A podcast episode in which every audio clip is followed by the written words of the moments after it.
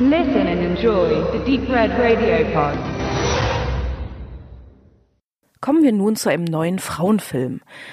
Under the Silver Lake erschien im April diesen Jahres auf DVD und deshalb reizte er mich zu einer Rezension. Regisseur des Films ist David Robert Mitchell, der vielleicht bekannt ist für seinen Film It Follows von 2014, eine ganz besondere Art oder neue Interpretation des Horrorgenres. Wollen wir aber nicht uns weiter dran aufhalten. Under the Silver Lake ist von 2018, also dort lief er im Kino und wurde in Cannes zum Filmfestival uraufgeführt. Das Filmplakat, das ist euch vielleicht schon mal aufgefallen, ist ganz blau. Eine Frau schwebt wie eine Nixe in diesem Blau, aber irgendwie auch so ein bisschen verkehrt herum. Im Wasser Blasen blubbern um sie herum, steigen auf. In der Mitte dann der Filmtitel Under the Silver Lake und ganz unten im Bild sieht man Schattenpalmen. Man könnte eine kleine Analogie vermuten zum Plakat des Filmes The Shape of Water. Mit diesem hat Under the Silver Lake allerdings nicht besonders viel gemeinsam. Möglicherweise ist aber diese Analogie nicht ganz zufällig gewählt, denn indirekt geht es in dem Film Under the Silver Lake auch um Hollywood. Dazu später mehr.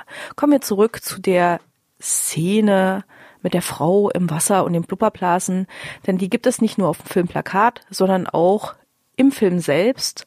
Und man könnte fast sagen, dass die eben nicht nur wunderschön anzusehen ist, sondern vielleicht sogar so ein bisschen der Höhepunkt ist. Denn hier geht es ja auch um den Silver Lake, eventuell, vielleicht auch nicht. Allerdings muss ich dazu sagen, dass ansonsten der Film nicht wirklich rasant oder aufregend erzählt wird und eigentlich überhaupt gar nicht auf einen Höhepunkt zusteuert. Der Film ist eher so ein bisschen wie ein Trip, so als wäre er nie so ganz bei sich, vielleicht auch wie in einem Wundermodus, so aller, hä, was ist das hier, wer bist du denn, was geschieht denn da eigentlich und wie passt das Ganze alles so zusammen? Genau das will Under the Silver Lake auch eben nicht einen typischen Plot eines typischen Hollywood-Genrefilms folgen, sondern eben einen Schritt zur Seite treten und sich selbst also vielleicht auch dem Hollywood-Film wie hinter einem Spiegel betrachten oder wie unter der Oberfläche eines Silver Lakes vielleicht. Da kommen wir kurz zum Inhalt. Hauptfigur Sam, gespielt von Andrew Garfield, lebt in einer Apartmentanlage irgendwo in Los Angeles, vermutlich sogar in Hollywood, dem Stadtteil selbst und beobachtet seine Nachbarin Sarah, eine hübsche junge blonde Dame, am Swimmingpool, der dann so in der Mitte von dieser Anlage die, äh, platziert ist. Er ist ein bisschen so ein Spanner.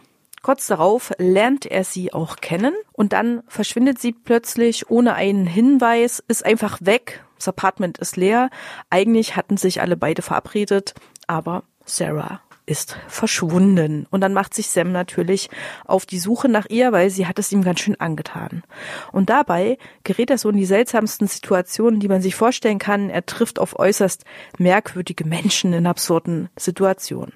Und dabei changiert es alles eben irgendwie zwischen normal, also der Film hat so eine sehr lakonische Art und Weise, die, diese Geschichte zu erzählen, so als wären eben diese ganzen Situationen, in die Sam gerät, normal. Aber er selbst steht da manchmal wie so ein Trottel, so eben dieses Hä? Ja. Und wir mit ihm, und man stellt sich also eigentlich auch ganz oft die Frage, hat der Typ vielleicht zu viele Drogen genommen oder vielleicht auch alle, die in dieser Geschichte vorkommen? Und dann denkt man wieder, ach so, ja, ist ja Hollywood dann ist es wahrscheinlich wieder normal. So irgendwie ist so eine Grundstimmung in dem Film. Der Film endet damit, dass Sam schließlich wieder in seiner Apartmentanlage landet. Ob er dabei Sarah gefunden hat bei seiner Odyssee durch Hollywood oder nicht, möchte ich hier natürlich noch ein bisschen offen lassen. Sam ist der typische Loser. Man erfährt über ihn, dass er schon länger keine Miete mehr gezahlt hat irgendwie weiß man auch gar nicht, was er so arbeitet. Er hängt so, also so ein Slacker hängt in den Tag hinein, kifft, ja, und sieht ziemlich verlottert aus. Und dennoch gibt's jede Menge Girls in dieser Geschichte und die fahren alle so ziemlich auf ihn ab und bieten ihm immer an, Sex zu haben. Allerdings verkommt der Sex hier in diesem Film so ein bisschen zum Selbstzweck. Romantische Episoden gibt es dann irgendwie eher selten. Andrew Garfield besitzt aber dabei so eine schauspielerische Nonchalance, die genau das verkörpert. Also dieses, dieses ganz seltsame zwischen irgendwelchen Elementen sein. Also der hat das, diesen Monchichi-Blick, der immer so ganz niedlich aussieht und vielleicht ein bisschen vertrottelt, der so auch nichts kapiert oder sowas. Und auf der anderen Seite hat man seinen durchtrainierten Körper, der so gestählt ist. Und er verfolgt ja auch in einer sehr konsequenten Art und Weise des Verschwinden Sarahs und er will sie unbedingt finden. Da ist so eine Hartnäckigkeit da. Und zwischen diesen beiden Polen ist halt die Figur von Sam angelegt und äh, wie gesagt, Garfield, der verkörpert das auch unglaublich gut. Es ist ein sehr guter Schauspieler, meiner Meinung nach. Zugleich wir Frauen ja auch, auch gerne auf halbnackte Männerkörper gucken, die gut gestellt sind. Das generiert also einen Sam, mit dem wir ganz gerne auf die Suche nach Sarah gehen, auch wenn er uns manchmal arg verschroben und kauzig vorkommt. Die anderen Figuren bleiben aber merkwürdig schablonhaft. Da lohnt es sich auch nicht wirklich mehr zu erzählen.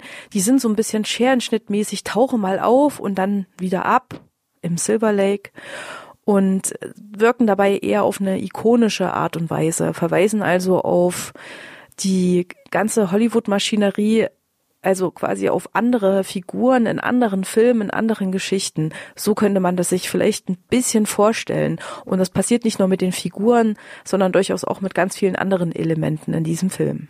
Hollywood dabei eben als Maschine, die eben immer so zwischen Realität und Traumwelt changiert, ne, die immer beides auch ist man, man, man lebt dort den Alltag und gleichzeitig schafft man aber Geschichten und äh, Filme, Welten, die fantastisch sind, die nicht echt sind. Dieses Spannungsfeld, damit versucht Anna de Silver Lake eben zu arbeiten. Es ist, grenzt also manchmal so ein bisschen an das Surreale.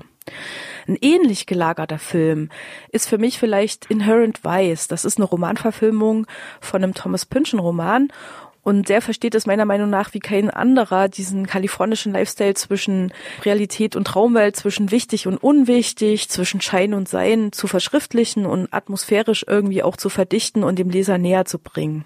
Also filmisch könnte man vielleicht sagen, die wären so eine Neo-Noirs auf Droge, so eine Mischung vielleicht zwischen Pipe Fiction und LA Confidential und dann auch noch so eine Prise Mulholland Drive obendrauf. Oder so ähnlich. Genau, also es gibt sehr, sehr viele Anleihen aus, auch aus den alten Hollywood-Filmen, aus der guten alten klassischen Hollywood-Zeit der 50er Jahre. Also nicht nur die Figuren und die Atmosphäre, sondern eben besonders auch in der ästhetischen Umsetzung findet man Querverweise über Querverweise über Querverweise. Und deswegen bietet eben diese verrätselte, vertrackte Geschichte, wir suchen Sarah und folgen komischen Hinweisen, dieser, dieser Idee, die dann oben drauf gefropft ist, dass man halt eben auch diesen ikonischen Hinweisen folgen kann und so ein bisschen einsteigen kann in die Geschichte oder in die, in die, eigentlich mehr so in die ästhetische Geschichte oder in die ästhetische Welt des Hollywood-Films. Man wird sozusagen ein wenig aufgefordert, neben der verrätselten Story eben auch noch den ganzen anderen bildhaften Hinweisen und Assoziationen zu folgen, sich auf einer bestimmten zweiten Ebene auf eine Suche zu begeben, wenn man das eben möchte. Das klingt im ersten Moment nach ganz viel Kopfkino, ist aber nicht wirklich anstrengend. Man kann sich wirklich auch einfach zurücklehnen und den ganzen Film einfach so gucken, wie er ist. Man braucht die zweite assoziative Ebene nicht unbedingt, um der Geschichte zu folgen. Die beziehen sich nicht zwingend aufeinander, aber man kann das machen, wenn man möchte. Dann, man hat halt so eine zusätzliche Angebotsebene, könnte man meinen. Ist vielleicht auch was für den Cineasten. Ich selber muss aber zugeben, dass ich jetzt gar nicht so bewandert bin mit dem klassischen Hollywood-Kino und dass ich da gar nicht jetzt so viel in die Tiefe gegangen bin. Das ist manchmal eher sowas wie ein Bilderbuch mit schönen Einfällen, so ging es mir zumindestens, dass ich gesagt habe, ja, sieht cool aus, ist, ist schön, das ist eine tolle Kulisse, abgefahren, äh, wie die das hier umgesetzt haben, wie das Licht gesetzt ist und so weiter und so weiter. Da gibt's mehr, mehrere Party Events in dem Film, also die alle sehr illuster aussehen, in komischen Settings stattfinden und so weiter. Da kann man sich wirklich ganz satt sehen. Es ist wirklich wie so ein schönes Magazin durchblättern, wenn man das möchte.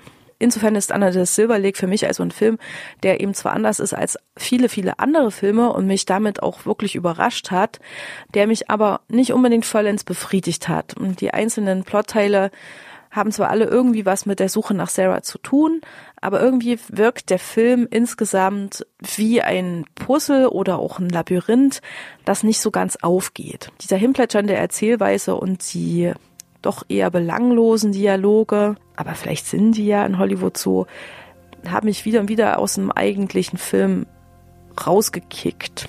Aber die eben auf der anderen Seite Ästhetik, die tollen Bilder, die großartige Ausstattung, äh, die tollen Kulissen und dieser ganze Kram.